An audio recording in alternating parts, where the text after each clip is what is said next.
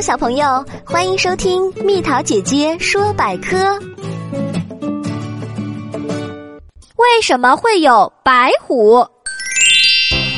在有的动物园里，我们会看到白虎，这究竟是怎么一回事儿呢？其实啊，白虎并不是怪胎，而是一种白化现象而已。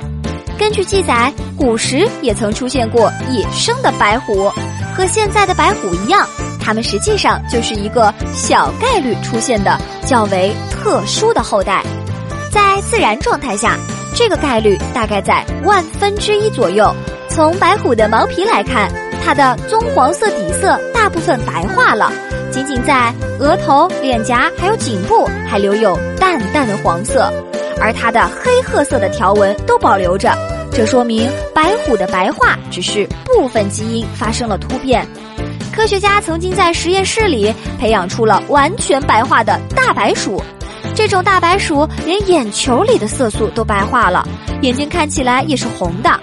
现在通常所见的白虎都是人工繁殖的，当然在白虎之间交配，后代出现白虎的几率就更高一些喽。宝贝儿，如果你喜欢蜜桃姐姐，想和我做朋友，就关注我的微信公众号吧，名字是宝贝晚安。